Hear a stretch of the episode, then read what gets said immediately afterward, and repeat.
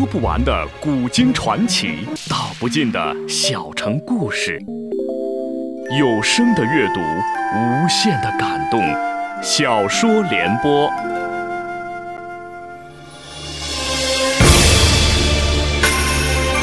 宋哲宗年幼登基，高太后垂帘听政。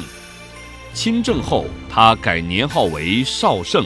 因用人不当，朝廷陷入党争，但对外取得的战绩却超过了大宋除赵匡胤之外的所有皇帝。请听秦俊撰写的历史系列小说《大宋天子宋哲宗》，由时代播讲。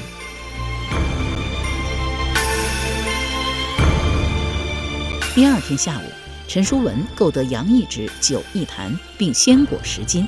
觅了一个挑脚的壮汉挑着，来到了南薰门内于丞相。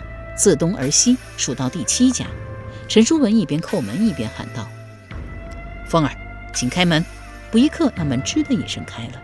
陈叔文扭头对壮汉说：“把担子给我，你就在门口等，切记。”壮汉频频颔首。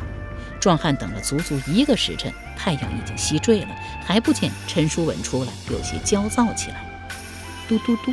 起初他只是轻敲，再一次敲三下，停了一会儿再敲，敲了三遍，一直没有人应枪，便加重了力度敲，又三下三下的敲，敲了十八下，依然没有人应枪。他火了，便敲为雷，咚咚咚，咚咚咚。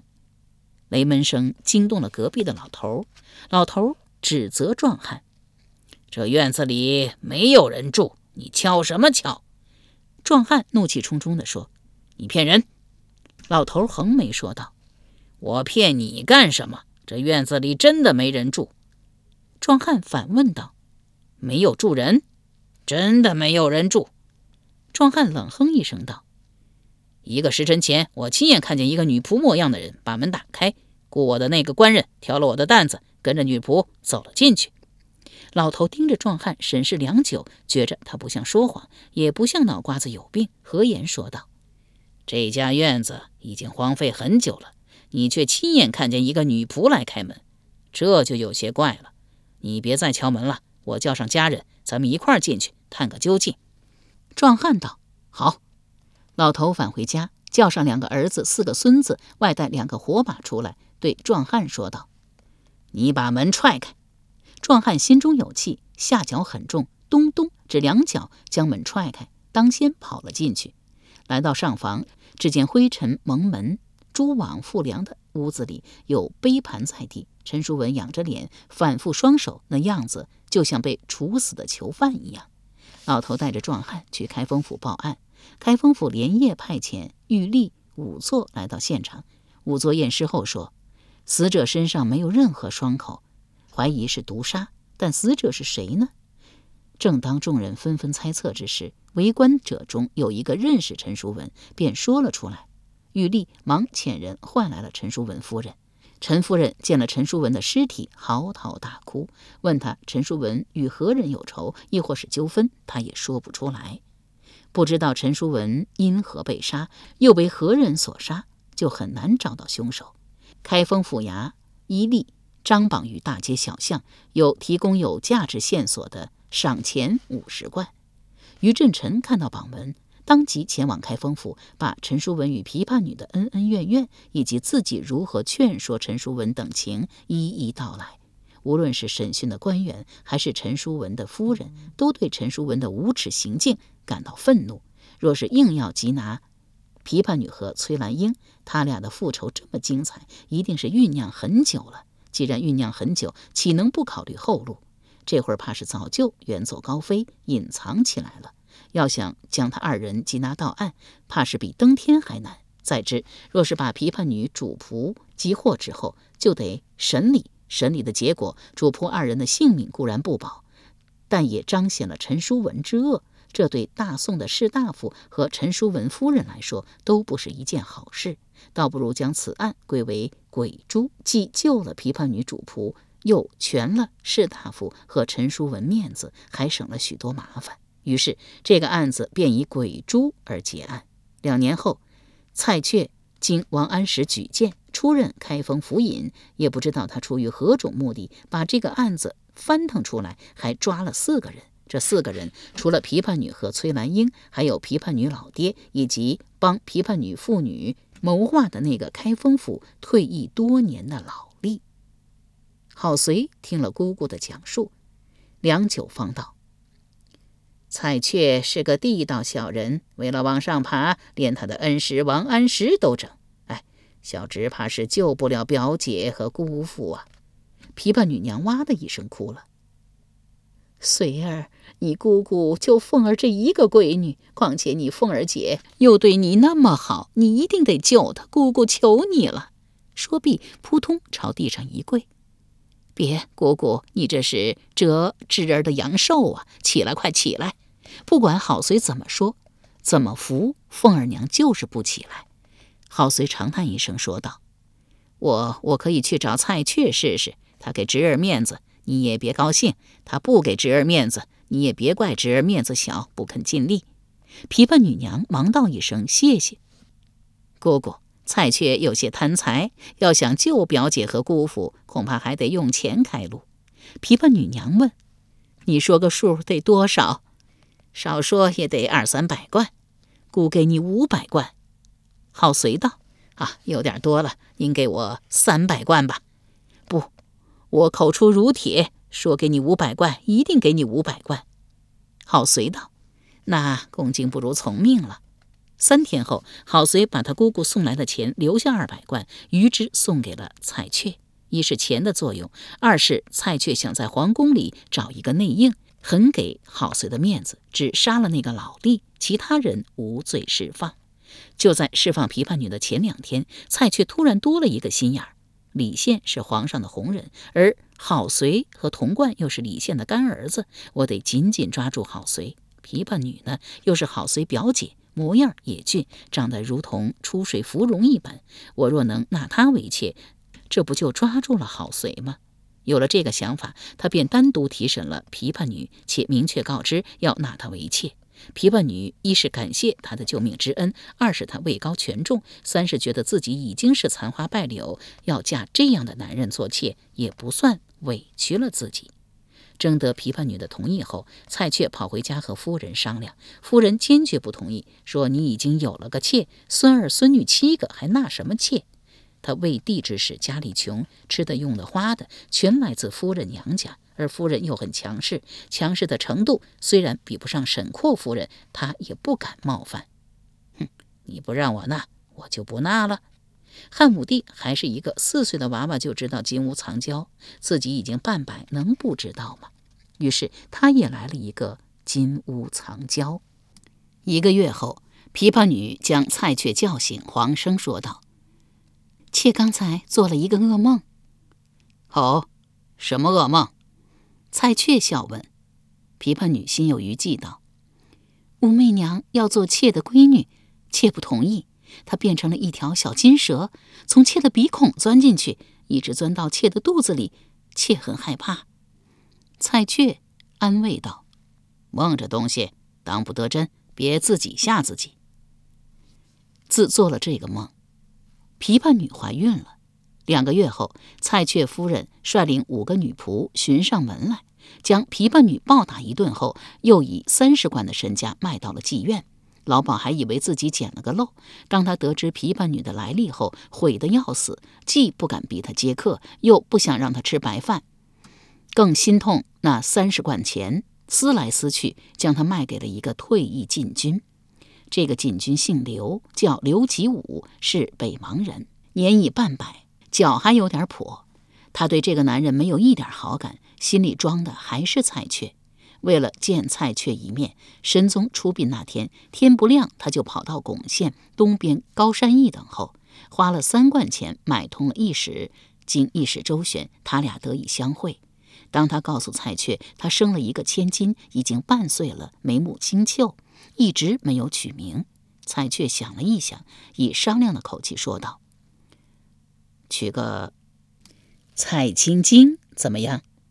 为什么取个蔡青青啊？我姓蔡啊。琵琶女笑靥如花道：“这个妾还能不知道吗？不知道青青有何讲？”蔡确回道：“青者青也，我的三个女儿都以青字辈取名，大的叫青云，二的叫青霞，三的叫青香。”琵琶女点了点头，又问：“青又有何讲啊？”“青者韭菜花也。我参加礼部试前试，梦见仁宗皇帝拿了一束韭菜花插在我的头上。第二天，我把这个梦讲给人听，听到的人都向我祝贺，说我这一次非高中不可。结果我真的中了，且中了三甲第一。有意思，太有意思了。那就将闺女取名叫刘青青吧。话音落地，琵琶女又反悔了：“不能，不能取蔡青青这个名字。”蔡确愕然道：“为什么？”琵琶女道：“闺女是您的骨肉，应该姓蔡，但妾现在已经不是您的女人了。如果给闺女……”起个蔡青青，俺那跛脚男人绝不会同意，甚至还要惹出一些麻烦来的。蔡确长叹一声道：“那就叫他暂且姓刘吧。”这一次相会，他俩还说了一些什么，做了一些什么，不得而知。但是这一次私会，给蔡确惹了一个大麻烦。郝随此来就是给他报信的。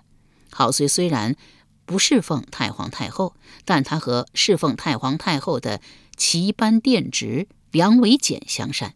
朝会后，梁维简偷偷告诉他，御史刘直上书弹劾蔡确。郝随忙问：“对神宗不公？”郝随道：“怎么不公？山陵使王圭臣病又起，卧病在床，其职由蔡相代之。身为山陵使，应该率领群臣为神宗守灵。”某夜，群臣俱在，可他没有露面。出殡时，他应该与神宗灵柩寸步不离。可行至高山驿，他居然又玩失踪。有人说他去驿站里会情人去了。由时代播讲的秦俊历史系列小说《大宋天子·宋哲宗》正在播出。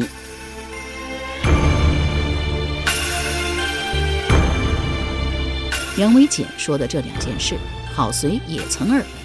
郝随暗自思道：“我虽然和蔡确没有做成亲戚，但他毕竟放了我表姐和姑父一马，而且逢年过节对我还略有表示。而且他私会的那个情人还是我表姐，我得给他透个信儿。”蔡确听郝随说明来意，额头上布满了明亮明亮的汗珠子，对神宗不敬可不是一个小事。轻则罢官，重则流放。郝随安慰他道：“相爷也不必害怕，俺听梁殿之说，太皇太后并没有把这件事看得很重。”蔡确拱手说道：“多谢好公公。”好随道：“相爷不必客气，咱家告辞了。”他走了几步，忽又转身道：“相爷，您刚才不是说？”您要找咱家商量一个事儿，什么事儿啊？蔡确嗨了一声道：“哎，看我这记性，你若不提醒啊，我差点忘了。您也知道，太皇太后和旧党穿一条裤子，而且旧党又把我看作新党的党魁，恨不得扒了我的皮，抽了我的筋。我得找一个靠山。太皇太后呢，我靠不上，唯一可靠的就是皇上了。但是，我连单独面见皇上都不可能，怎么靠？”我想为皇上做件事，通过您的嘴传给他，让他知道我是忠于他的。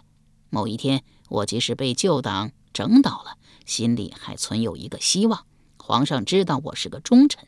皇上迟早要亲政的，皇上一旦亲政，我就会东山再起。郝随颔首说道：“相爷高瞻远瞩，走一步看十步，咱家佩服。但是咱家想知道，相爷打算为皇上做一件什么事？”皇上的生母是朱太妃，一致儿子做了皇帝，母亲就是皇太后。可太皇太后硬是不让朱太妃做皇太后。公公说，皇上会怎么想？郝随回道：“当然不高兴了。”蔡确道：“正是。”郝随道：“这件事咱家清楚。凭公而论，朱太妃也有做的不对的地方。”蔡确道。我听说朱太妃出身寒门，见人一面笑，她还会做错什么事啊？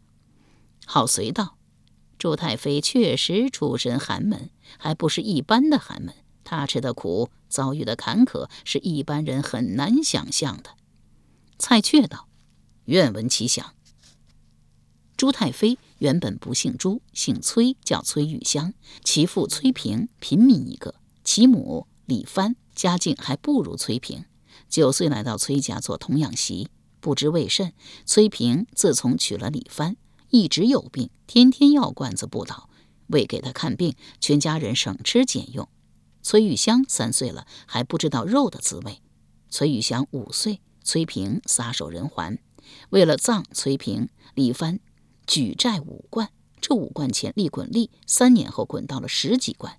为还债，他自卖自身，嫁给了一个姓朱的人家。玉香也随之姓朱。姓朱的对玉香母女尚可，但姓朱的母亲很不待见玉香，变着法儿虐待。李帆含泪将玉香送到一个姓许的亲戚家。朱玉香天生丽质，人又善良，十三岁被选为秀女，进入皇宫。由于她宽容淡泊，在热衷于争名夺利、百般献媚邀宠的嫔妃中鹤立鸡群，引起了宋神宗的关注。加之她的肚子又很争气，入宫六年生了两个龙子，一个公主，其中一个便是宋哲宗。宋神宗驾崩前，迁其为德妃，儿子做了皇帝，又迁其为皇太妃，品位虽在皇后之下，但。朱太妃从无半句怨言。一个月前，百官及皇亲国戚护送宋神宗的灵柩前往巩县送灵。朱太妃作为神宗的遗孀，也参加了护灵大军，但他走在太皇太后和向太后的后面。事实，韩绛任京西北路转运使，巩县是他的地盘，他以带病之躯赶来迎接凌驾。当他得知朱太妃落在后面的永安，便急匆匆地赶去接驾，行以君臣叩拜大礼。朱太妃一天到晚在宫中，不曾与外臣交往，不知道交接外臣的礼仪，竟没有避让。事过半月，朱太妃和太皇太后闲聊时，聊到了这件事。朱太妃的本意是想赞扬韩绛，说他忠于先帝，礼遇后宫，这样的臣子实属难得。不料太皇太后听了，勃然大怒，道：“韩绛是次朝元老，仁宗朝的探花，神宗朝的副相，年已七十有三，你怎么能接受他的跪拜大礼？”朱太妃又羞又愧，忙朝太皇太后跪了下去，流着眼泪叩首说道：“我错了。”听郝随讲过了朱太妃，蔡确道：“这事不能责怪朱太妃。”作为一个皇太妃，接受副相一级官员的跪拜大礼，确实有些不该。但是作为一个皇太后，就是理所当然了。朱太妃明明该做皇太后，是太皇太后压制了她，咱得为她证明。太皇太后不让朱太妃做皇太后之事，看你怎么说。作为皇帝的生母，应该做皇太后，但是生母的前面摆了先帝的两个女人。皇后和贵妃，生母就不可超越先帝的皇后和贵妃，自己来当皇太后。蔡确反驳道：“有什么不可以？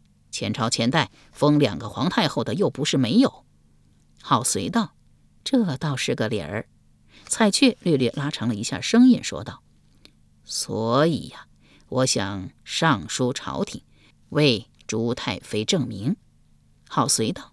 那您就上呗，蔡确愤声说道：“朝廷是谁？朝廷就是太皇太后。太皇太后不撤帘，上也是白上。”郝随附和道：“相爷说的极是。”蔡确道：“我直接上书肯定不行，但是进京的路并非一条。我想找一个人，让他以个人的名义来上。”郝随道：“您想找谁呀？”高公快怎么样？郝随道：“高公快是太皇太后亲侄儿，当然行。但是他会听您的吗？只要把话说到家，他会听的。他如果硬是不听，我就自己上书。我要找您的目的，就是想让您把我这一番话我对皇上的这一片赤胆忠心，上奏皇上。事若成更好，事若不成，我不是被贬官，就是被充军。但是皇上一天天长大，这大宋的天下迟早是皇上的。皇上亲政之后，您别忘了提醒他，还有蔡持正这么一个人在受苦受难。郝随大为感动，相爷放心，咱家不会让您失望的。当天下午，蔡确坐了一顶小轿前去拜访高公快，彼此寒暄了一番之后，蔡确问道：“皇上年庚几许？”“十岁。”“男人几岁行冠礼呀？”蔡确又问：“二十岁，是不是可以这样说？再有十年，太皇太后就要撤帘还政于皇上了？”高公快颔首道：“可以这样说。”你觉得皇上这人怎么样？高公快回道：“聪明睿智。”何以见得？高公快笑回道：“容下官直言，就从他问您‘辽人是人吗’这句话就可以看得出来。”蔡确轻轻颔首道：“一个还不到十岁的小孩，居然那样问我，不简单，不简单呐！哎，我再问你，朱太妃是不是皇上的生母？”“当然是啊。”蔡确继续问道。你听没听说过，历朝历代中有儿子贵为皇帝，生母还不是太后的？高公快摇手回道：“没有。”蔡确道：“可当今皇上的生母应不是皇太后。”他轻叹了一声，又道：“贤弟危矣。”高公快惊问道：“相爷这话从何说起？”蔡确反问高公快。朱太妃未曾当上皇太后，难道是皇上的原因吗？高公快回道：“不是。既然不是皇上，那一定就是太皇太后了，对吧？”高公快没有应枪，他怎么应？如果说对，就是把屎盆子往他姑姑头上扣；如果说不对，事实又在那里摆着。最好的回答便是保持沉默。蔡确也料到高公快不会接他的话，顿了一顿，继续说。皇上少年老成，不让他的生母做皇太后。他嘴上尽管不说，但这笔账他会记在心里。他若是亲了政，不会不算这笔账。他的话音不高，到了高公快耳里，好像打雷一般。你高家欠皇上的账还不止这一笔，有一件事，不知道你听说了没有？什么事？高公快反问。就是。太皇太后训斥朱太妃不该接受韩将给她行跪拜大礼之事，听说了。蔡确轻叹一声道：“这事我听说连皇上也知道了，他很生气。要不是李宪等人相劝，非要找太皇太后理论不可。哎，我真为你们高家的明天担心呐！”把高公快听得冷汗直流。多谢相爷提醒，可事已至此，你说下官该怎么办？补救啊？怎么补救？高公快追问。蔡确要的就是这句话，心中暗喜，但脸上不动声色，缓缓说：“你如果能上书朝廷，为朱太妃正位，不说朱太妃，连皇上都会感激你。皇上即使亲了政，也不会找你们高家的麻烦了。”高公快一脸感激道：“谢谢相爷，相爷这个主意甚好，下官当即照行。但是。”你也知道，下官是以武人，不通文墨。您能不能给下官推荐一个写奏章的高手？蔡确道：“不用见，老夫亲自为你捉笔。老夫好歹也是进士出身，又当了多年三班主簿。老夫自信，老夫写奏章的水平不会弱于一般的知制高。你只需照老夫所写抄下来就可以了。”高公快点点头说：“谢谢相爷。”他也觉得仅这一句话表达不了他的感激之情，又补充道：“为俺高家的事，相爷如此操心，下官不知道该如何感谢才好。”蔡确道：“不用感谢，高大人能够在太皇太后驾前多美言老夫几句，老夫已经是烧高香了。”高公快道：“相爷放心，见了太皇太后，下官不仅要美言太爷，还要把相爷对高家的这份深情厚谊一并转奏。”蔡确摇手道：“不可，不可也。为什么？”蔡确道：“老夫之所以劝你上书朝廷，为朱太妃正位，是想化解皇上和你们高家的恩怨。如果把你上书之事说成老夫的主意，味道就变了。”高公快道：“啊，下官只是把这事说给太皇太后，皇上怎么知道？”蔡确道：“你错了，天下没有不透风的墙，这是其一。第二。”你把老夫让你上书的事说给了太皇太后，对为朱太妃正位是不利的。高公快又问了一个为什么？蔡确道：“老夫作为当朝首相，想为朱太妃正位，就该自己上书。而老夫不止没上，还转弯抹角饶你上，你让太皇太后如何想？”